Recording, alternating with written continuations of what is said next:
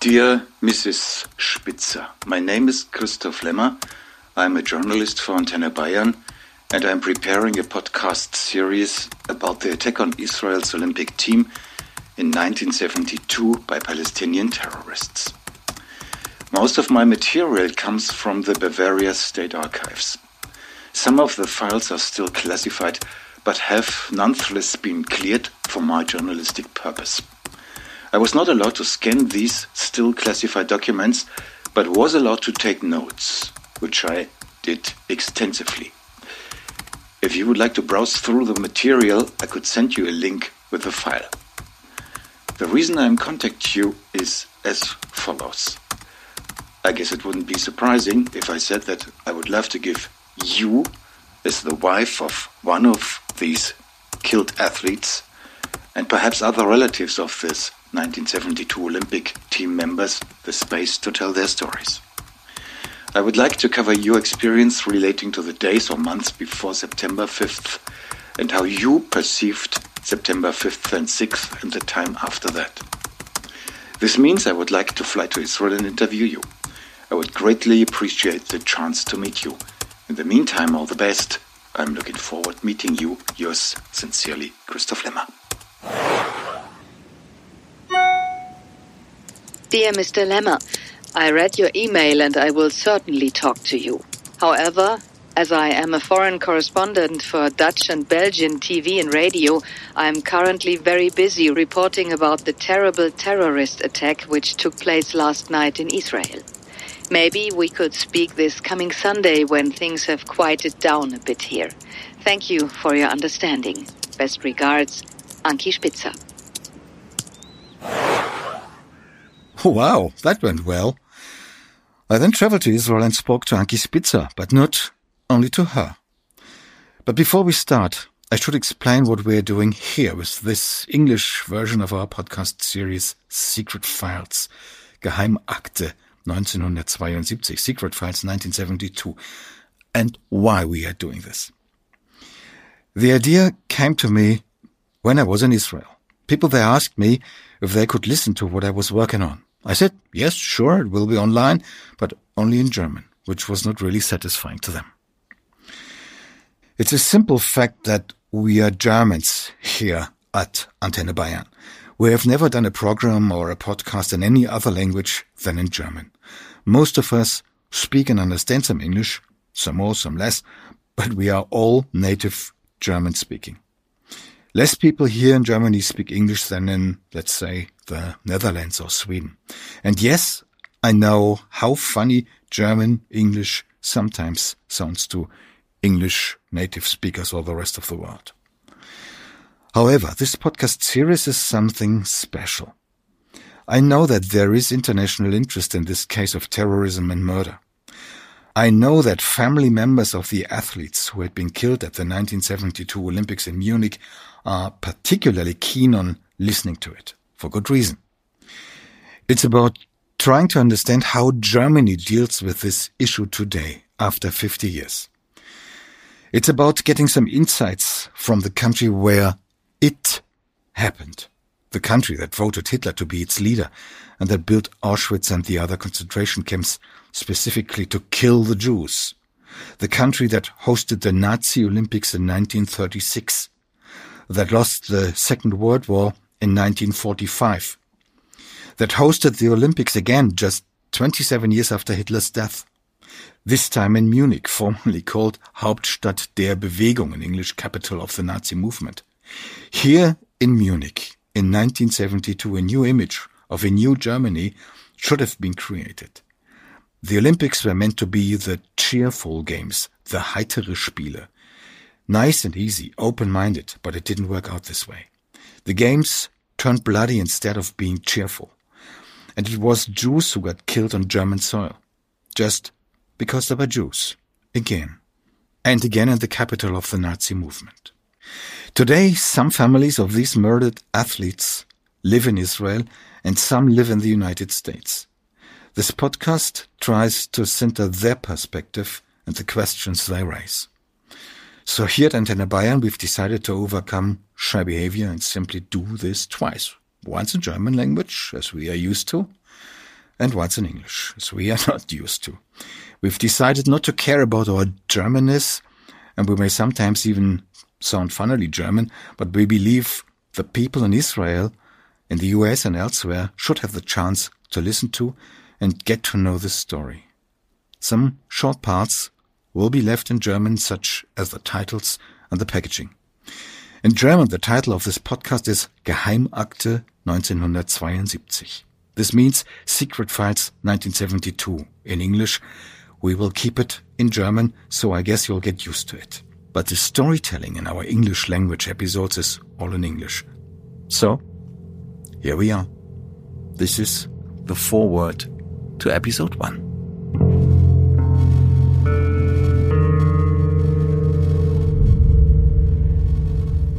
German state offices can be ice cold. And they certainly were in this case against the Israeli Olympic team in 1972 and against the families of the murdered athletes from that fateful day until today. I discovered lots of details about this icy cold officiousness when I rummaged through thousands of pages in the archived files. I spent months in state archives. Every time I went there, I had to take off my jacket and store it in a locker with my bags. I was not allowed to take photos. Many files that I saw are still classified, and some will continue to be until the year 2042. I got permission to see them after signing that I would accept rules, e.g., like not publishing details about people who are still alive with the exception of historical figures as defined by German law, which means that it is not clearly defined, and I was allowed to take notes. In practice, this meant that I was typing hundreds of pages, word for word, letter by letter, into my laptop computer. All in all, more than 600 pages.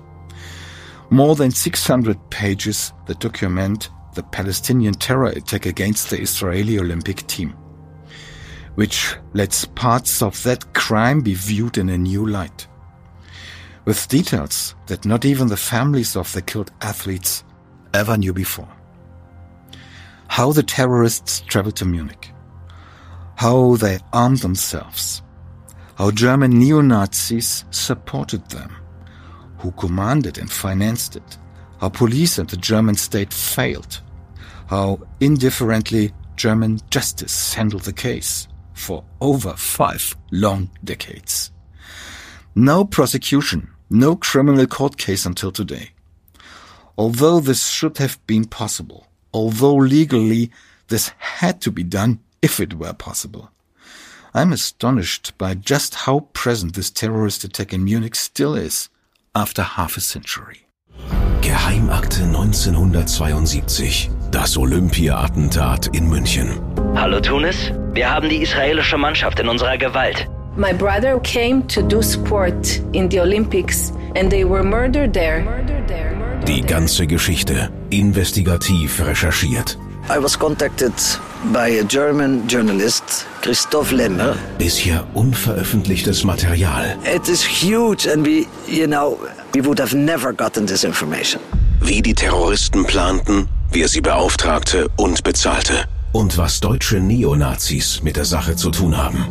Das Minutenprotokoll des Überfalls im Olympischen Dorf und der Schießerei in Fürstenfeldbruck. Ein Minutenprotokoll behördlichen Scheiterns. Als ich den Mann zum ersten Mal sah, trug er in der Hand eine Handgranate. Warum sich nie ein Täter vor Gericht verantworten musste. For us it was important that the world should not forget.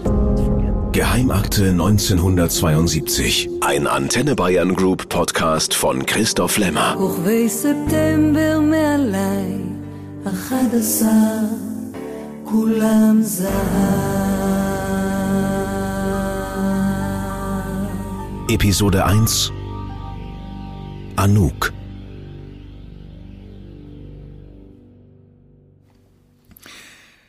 Anki, Andrei, and Anouk. All the Spitzer surnames begin with an A. André was born on July 4th, 1945 in Timișoara. Timișoara lies at the very northwest of Romania, a part of Romania with a German and Hungarian population called Transylvania. André's parents survived the Holocaust. His father died when he was 11. As a teen, he learned fencing. When he was 19, he relocated to Israel with his mother. His sister stayed behind in Timisoara. In Israel, André becomes chief coach of the Israeli Fencing Association. At the age of 23 in the year 1968, the Fencing Association sends him to the Netherlands to enhance his skills. This is where he meets Ankie. Ankie looks back.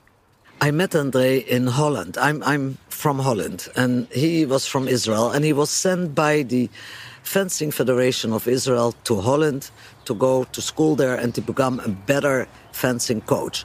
So he was going to school there, and he was he was speaking Dutch already. And I met him because I was a fencer myself, and he was my coach. Of course, I had no idea that he was from Israel. I had been in Israel several times, working on a kibbutz like uh, every young person does, and, and so on. Just a little explanation because this is not common knowledge today. A kibbutz is a type of a rural commune. They were very popular in Israel and some still exist today. There were many young people from Europe who traveled to Israel and who worked as volunteers in kibbutzim, just as Ankie did. So at one of the condition trainings, uh, which was very tough, I said the word speak. And it is a Hebrew word and it means enough.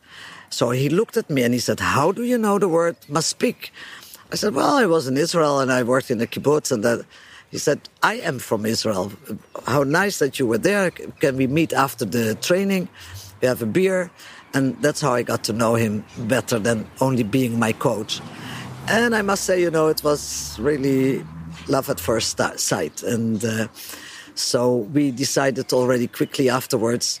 He asked, he had to go back to Israel because he was sent for two years. And um, he said, Would you come with me?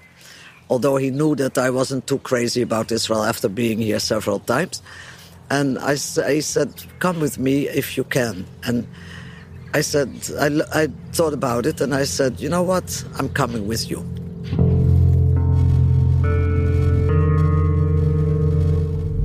I have been a member of the Black September organization since February 1971. This organization aims to violently free Palestine. It was the task of this organization to kidnap the Israeli Olympic athletes without bloodshed in order to be able to make an exchange and free Palestinian prisoners in Israel.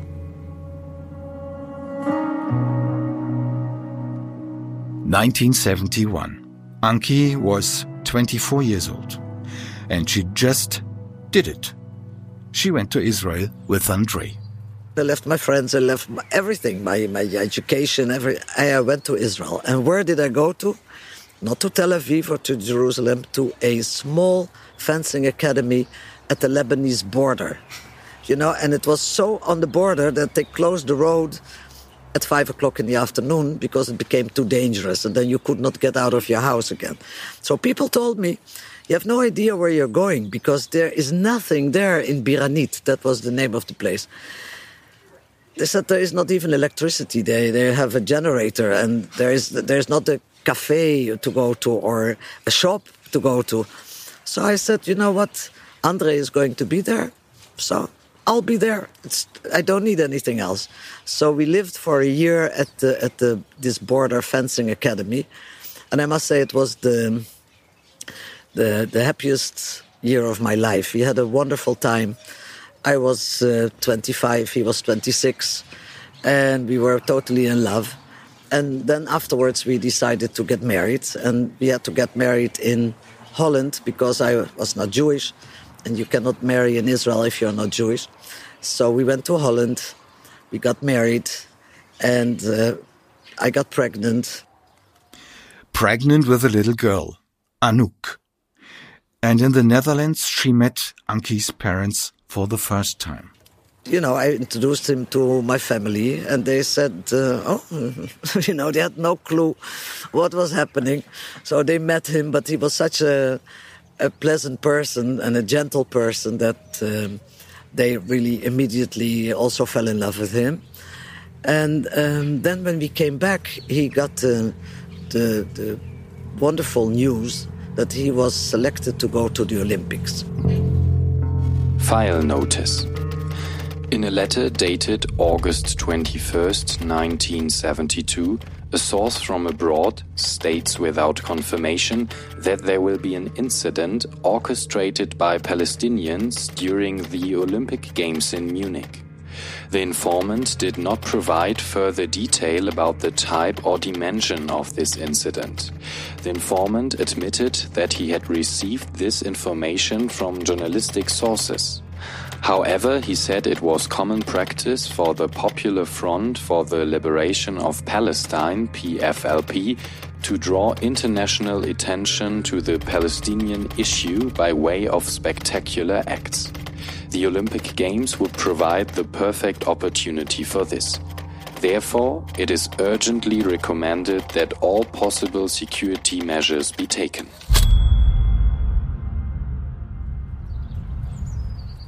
we first we we lived in this biranit and and the baby was born and everything and I was a fencer and I should have gone also to the Olympics as a fencer but because I gave birth just before the Olympics I, I just didn't go but I wanted to be there with him because for every athlete the Olympics that's the that's the top you know there are world championships there are European championships everything is important but there's nothing like the Olympics. And for Andre, it was his dream to be at the Olympics. He said, I said, why would you like so much to go to the Olympics? He said, well, that is an opportunity for me to meet people that otherwise I would not be able to meet because there are borders, we have enemies, and there, through the sport, we can meet everyone and we can talk to everyone.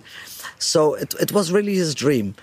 And I said, you know, I would love to be there with him to experience the dream with him. But we had, of course, this little baby. So I talked to my parents in Holland and I said, on the day that they are leaving for the Olympics with the delegation, I will leave with the baby to Holland. And will you take care of her while I go and join Andre at the Olympics? He said, of course, of course. And so it happened. Andre traveled to the Olympics in Munich with the Israeli team. Ankie flew to the Netherlands with Anouk. My travel route to Syria was via Yugoslavia. I traveled by train. I traveled alone. Between August 22nd and August 24th, 1972, I met two leaders of the Black September group in Syria. They ordered me to take part in the kidnapping of the Olympic Israeli team in the Olympic Village. These two leaders, named Tony and Isa, handed me detailed plans of the Olympic Village in Munich. On it, they drew the location of the underground train station where I had to meet them on September 3rd, 1972 at 6 p.m. Now, the baby cried 24 hours a day, and we had no idea why. And I, my brother is a pediatrician, and he came to me and he said, Ankie, this is not normal the way she cries. I'll take her to my hospital and we'll do some tests. I said, yeah, but Andre is waiting and I don't want to tell him because then he will leave all his fencers and he will come to Holland to be with his baby. No, no, no, you go and we'll take care of her. So I went to the Olympic uh, village. I met Andre. We had the most wonderful time. Of course, I was not allowed to sleep in the Olympic village because then in Munich there was a men's village and there was a women's village. And at 11 o'clock, all the women had to leave the village. It's not like this anymore today. So, as we were a young couple and very much in love, we said um, how we were going to do this. So, we rented a small room somewhere in Munich so that we could be together. And every day we would go to the Olympic uh, village. Of course, he had an accreditation to come in, but I didn't. But I said, you know what? We'll go inside the Olympic Village through the exit. Because in the German mind, you can only go out through the exit, but we'll come in through the exit. So we did that every day. We came in through the exit, and everybody said, Guten Tag, Guten Morgen, uh, Guten Abend, whatever. And in my opinion, also the terrorists could have done that because it was very simple. There was no security at all. Everything was built to show the Heiterspiele. You know, there were no um, policemen with dogs or whatever, you know. Even the guards, they were dressed very nicely in blue, light blue suits and everything. And the atmosphere in the Olympic Village was excellent, exactly as an Olympic Village should be. Very relaxed, everybody talking to each other, everybody moving together. We had dances, we had movies, we had sport games, uh, you know, for the for all the athletes. It was wonderful. It was really an experience. Isa explained that there would be an operation in Germany. To be more precise, Isa said that my work would be in Germany. We did not speak about the kind of work I would do there. I did not think about it further. I accepted the order as it was. Isa and Tony also explained that we would meet each other in Germany. They handed me a ticket, more specifically, a flight ticket for an Interflug flight from Damascus to Belgrade on August 29, 1972. Isa told me that I then had to get a cab to get to the railway station. There, I could board a train to Munich without needing to switch trains. September 4th, 1972, the day before the terrorist attack against the Israeli Olympic team. I was the only uh, wife that came to the Olympics because I was a fencer myself and I wanted to see the competitions as well. But most of all, I wanted to be with Andre. So after he finished the competitions, he asked his um, the the chef d'équipe, the the head of the delegation, if we could go for a little um, excursion around Munich to see the countryside and everything. And he said, "You can go for two days, and that, and and that's it, because then you have to come back, and we go all back to to Israel uh, next week." Okay, and I said, Andre, I'm not going for a little excursion now because I'm now I'm going home because our baby is still in the hospital. She has been there for a couple of weeks, and I didn't tell you because I didn't want you to get uh, worried or whatever. You came here to be part of the Olympics, and but now that you can go, I'm going back to Holland. He said, I'm coming immediately with you too. So we went to Holland. We straight we went into the hospital. We spoke to my brother, who was uh, the doctor, and another doctor, and they said we did all the tests on her. We have no idea what she has. In my opinion, she has everything is fine. She probably she sensed the the excitement or the stress before you left for the Olympics, and that's why she was crying. So we were there for two days, and I said, Andre, you have to go back because you only got two days uh, holiday, and I don't want you to get into trouble. And he, I said, okay. So tomorrow morning, I'll take the train from Holland to Munich, which was about 11 hours uh, train ride. So we went to the, I took him to the train station. And on the way of the train station, there was this, there's the hospital where the, the baby was. And he said, Ankie, just stop here because I want to go in and, and kiss Anouk, our baby. I said, Andre, there's no time because you're going to miss your, your train. And he, he went anyways, and I stayed in the car with the motor going and everything. So he ran in, he saw the doctor, and he kissed the baby, and he came back, and we went to the train station. And when we came there, the train was gone. what to do now? Andre had to travel back to Munich. He was standing with Ankie in the train station in Amsterdam. What then happened was really fateful. He arrived in Munich shortly before the terrorists took him and his teammates hostage. More about that in one of our future episodes.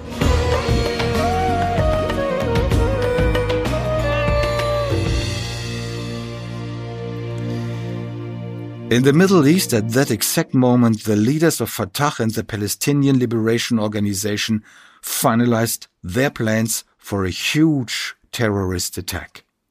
An attack that would shake the whole world. How this operation was planned, how the plan turned into a murderous assault, will be discussed in the next episode, titled Issa and Tony, the names of the two operational leaders how they acquired their fighters in Beirut, Shatila, and Damascus, how they prepared everything for the attack in Munich, and how they personally led the attack. That's what the next episode will be about. Geheimakte 1972. Das Olympia-Attentat in München. Ein Podcast der Antenne Bayern Group. Did you like this podcast? Just hit the subscribe button if you did. And of course, I would be glad if you leave a like or write a review.